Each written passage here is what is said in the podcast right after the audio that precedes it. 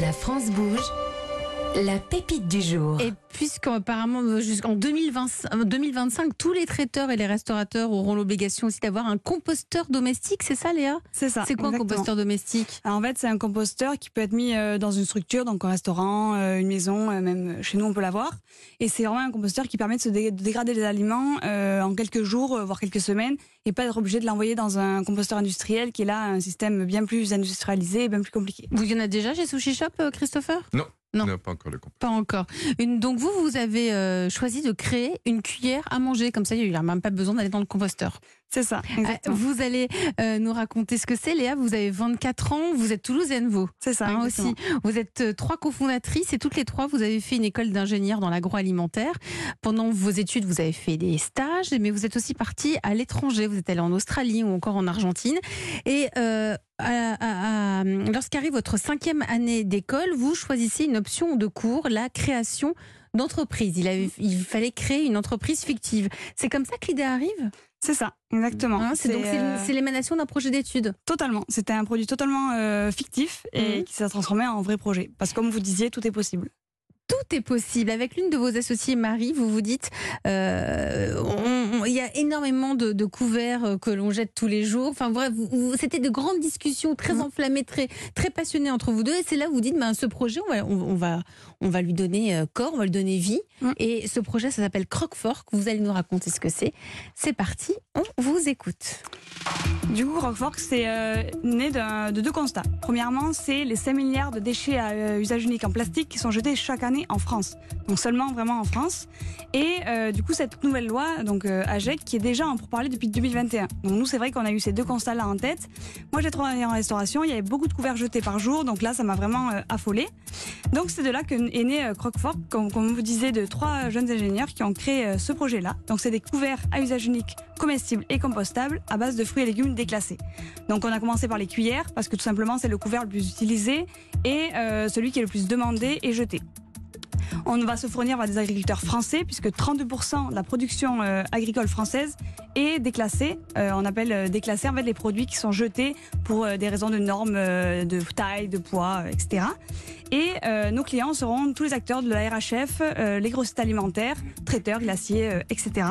Et si enfin, je sais pas si vous avez entendu récemment, mais Thomas Pesquet est même parti dans l'espace avec des emballages comestibles. Donc pourquoi pas aller plus loin et aller dans l'espace? Merci pour votre pitch, Léa Maravel, cofondatrice de Croquefort. Vous nous en avez apporté. Oui. Hein, ils sont encore en, en l'état de prototype. C'est ça. hein. Donc là, en fait, C'est c'est des prototypes euh, qui commencent à être industriels. Euh, ils sont pas tout lisses parce qu'on n'a pas le moule encore euh, parfait, mais euh, vous êtes les tout premiers à les voir en vrai de vrai. Puisqu'en ils sont à base de quoi euh, ces couverts? de pommes pour l'instant. Donc Mhm. cela c'est de la pomme avec des texturants, mais c'est un produit qui est solide, qu'on peut croquer, on peut euh, manger une glace avec, euh, manger une soupe et vous l'aurez euh, sur vos mariages, vos festivals. Et une fois qu'on a terminé, on mange. Exactement. on Vous mangez ou vous pouvez même composter si vous ne voulez pas manger. Christopher Jones, vous en pensez quoi? J'adore. C'est bien. les baguettes. Mais c'est Mhm. ça, les baguettes comestibles. Absolument. Mais croyez-le ou pas, on va se voir après. Ah mais c'est sûr. C'est fait pour ça, la France Bouge. Hein. C'est vous mettre en relation et, et créer des liens. Vous allez voir tout à l'heure avec Bastien Rambaud de, de Vesto. Lui aussi, il a créé des liens avec le patron du jour de, de- de l'époque. Bon, on, on y reviendra tout à l'heure. Je vais demander à Nathalie Carré ce qu'elle en pense de Croquefort. Ça va, Nathalie? Ça va et vous? Très bien. Donc, vous avez étudié Croquefort puisque c'est votre métier. Vous êtes en charge de l'entrepreneuriat à la Chambre de commerce et d'industrie. En plus de ça, c'est vraiment un, bébé entreprise hein, parce que euh, là, c'est pas les couverts ne sont pas encore commercialisés. Euh, Léa vient tout juste de terminer euh, plusieurs mois de, de recherche et développement. Donc, qu'est- qu'est-ce qui vous a plu dans Croquefort, que- Nathalie? Vos premières impressions? Vous avez remarqué, les couverts en bois qu'on a aujourd'hui sont vraiment très désagréables. Quand on mange, ça râpe la langue. Ouais. Alors, il y a d'autres alternatives hein, qui sont. Ouais, ouais, le bambou est plus, plus Mm. agréable, Bon. peut-être, effectivement. Mm. Donc, il y a d'autres alternatives, mais faut les a- certaines sont réutilisables, en fait. Il faut les avoir sur soi, il faut les laver. Alors, vous, vous allez plus loin, puisqu'en tant que consommateur, finalement, on change pas ses habitudes de couverts jetables, mais on pollue moins, finalement, sans effort. Puis, par rapport aux autres solutions, vous relevez deux problèmes à la fois les pertes des agriculteurs et la fin du plastique jetable. Donc, contrairement à d'autres couverts comestibles fabriqués à partir de farine de blé ou de riz, vos couverts ne consomment pas de matières premières supplémentaires. Plutôt point positif. Et puis il y a le côté ludique évidemment de manger ses couverts euh, si on veut. Je sens que les enfants vont adorer. Euh, Léa, vous, vous êtes en ce moment en phase de prototypage, en phase de test. C'est justement le moment de penser à la commercialisation. Vous, votre rêve, c'est de commercialiser ça quand? Alors nous, le but, c'est que courant 2023, on commence à commercialiser pour euh, notamment tout ce qui est euh, panel test euh, auprès de nos consommateurs. Euh, beaucoup des traiteurs, par exemple, nous proposent de venir sur des événements avec eux. Et euh, cela va permettre euh, bah, pour nous de rencontrer les consommateurs, puisque malheureusement, on les rencontrera peut-être jamais, nous. Et euh, d'avoir leurs avis, leurs premiers retours. Pour et, euh, améliorer. exactement, pour s'améliorer. Et les vendre au fur et à mesure euh, courant 2023. Alors, Nathalie, vous avez Eh des ben oui. suggestions pour cette commercialisation?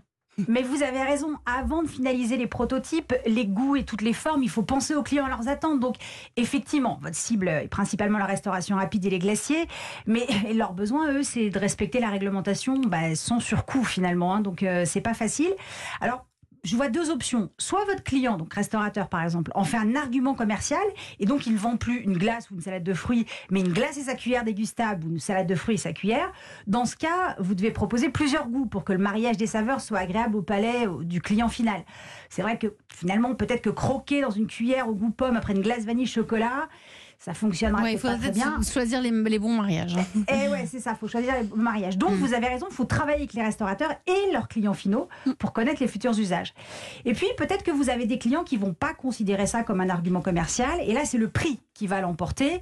Alors, quel process vous pouvez mettre en place pour qu'une cuillère fabriquée à base de pommes ou de carottes déclassées soit au même prix que les autres alternatives? Et là, on le sait bien, les économies se cachent dans les détails.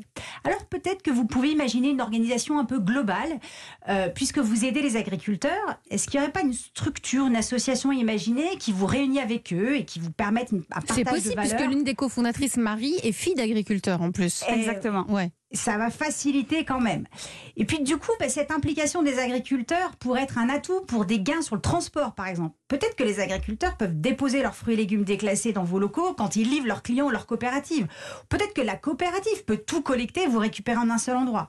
Peut-être aussi que cette structure pourrait accueillir des restaurateurs qui font leur transition écologique et qui cherchent les meilleures solutions, mais qui sont un peu perdus.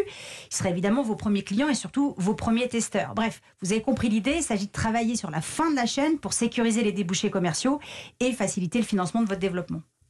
Vous en pensez quoi Je Léa suis euh, totalement d'accord avec euh, ces conseils-là et c'est un peu le, le but puisque déjà on est basé aux mines de Toulouse, donc au marché gare, euh, qui nous permet d'avoir nos fournisseurs et nos clients sur place déjà. Donc euh, on a vraiment tout centralisé et ça fait euh, une réduction des coûts de transport qui est effectivement euh, très réduite.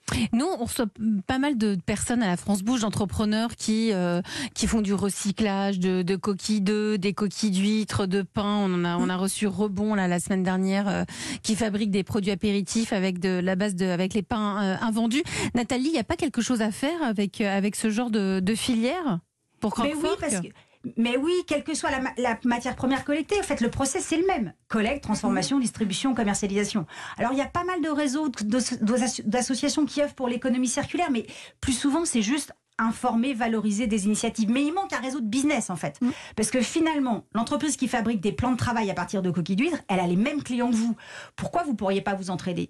Et puis, si l'entraide ne vient pas de la commercialisation, elle pourrait peut-être venir de la collecte. Est-ce qu'un seul camion ne pourrait pas avoir plusieurs compartiments et collecter des coquilles d'œufs, des légumes et je ne sais quoi d'autre? Bon, allez, c'est une vision à long terme. Soyons plus pragmatiques et revenons à vos clients qui ont envie d'en faire un argument commercial. Et si plutôt que de travailler avec chacun d'entre eux, vous pouviez remonter la chaîne d'un cran pour proposer directement aux fabricants de salade de fruits ou de glace, par exemple, d'intégrer vos couverts en option dans leur offre. Une piste Ouais, de commercialisation, eh ben ouais, ça vous ferait à gagner Mais un peu c'est de temps. c'est comme si Christopher Jones les prend pour ses sushis. Eh ben Non. voilà, exactement. On les intègre dedans. Mais oui, il faut les intégrer. On, Donc, on mettrait comme quoi le- comme couvert pour des sushis? À quoi vous pensez, Christopher? Sous baguette. Non, mais oui, mais je sais, mais euh, à base de quoi? Quel goût? Quel goût? Euh, plutôt neutre. Ouais, genre euh, sablé.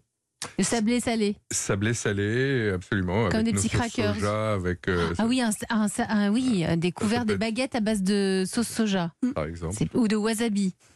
Ah. Ah, c'est pas mal. On est en train, de, on, on est en train de faire le, le développement. On est en train de faire le lien euh, pour, pour le futur contrat de, de, de Léa. Euh, Nathalie, je vous laisse terminer. Ah bah, c'est juste dire que ça serait effectivement, vous savez, comme un peu comme le petit chocolat à côté du café. Vous voyez la petite Ouais, truc en ça. plus. Et voilà. Et donc croque-fork, ça serait des couverts comestibles qui prolongent le plaisir de notre dégustation. Ah ouais, je valide à 100%. C'est l'idée de départ, hein, Oui, Léa. C'est l'idée de départ. On s'est basé sur euh, le petit gâteau qu'on a sur la glace euh, ben, quand on prend un- une glace chez un glacier. c'est de là qu'est partie l'idée. C'est vraiment un truc en plus. C'est pas juste un couvert, c'est un peu plus fun, un peu plus, euh, un peu plus joli, ils sont colorés, etc. Donc voilà. Et puis en plus, tout est fait, euh, tout sera fait dans le sud de la France, en ça. Occitanie, en Nouvelle-Aquitaine. Euh, le prix estimé pour 100 couverts, ce serait dans les 55 euros hors taxe. Ça, ouais, en plus, c'est déjà, c'est déjà tout, tout- tout est fixé. Euh, merci euh, Nathalie Carré. hein. si vous aussi vous êtes une pépite ou si vous avez envie de venir pitcher, hein, présenter votre projet d'entreprise ici autour de la table de la France Bouge, Nathalie, pouvez-vous nous rappeler l'adresse? Oui, c'est E1-La France Bouge at europe1.fr. Premier juré, Solène Godin, Charlotte Barrécan et moi. On lit toutes les candidatures reçues.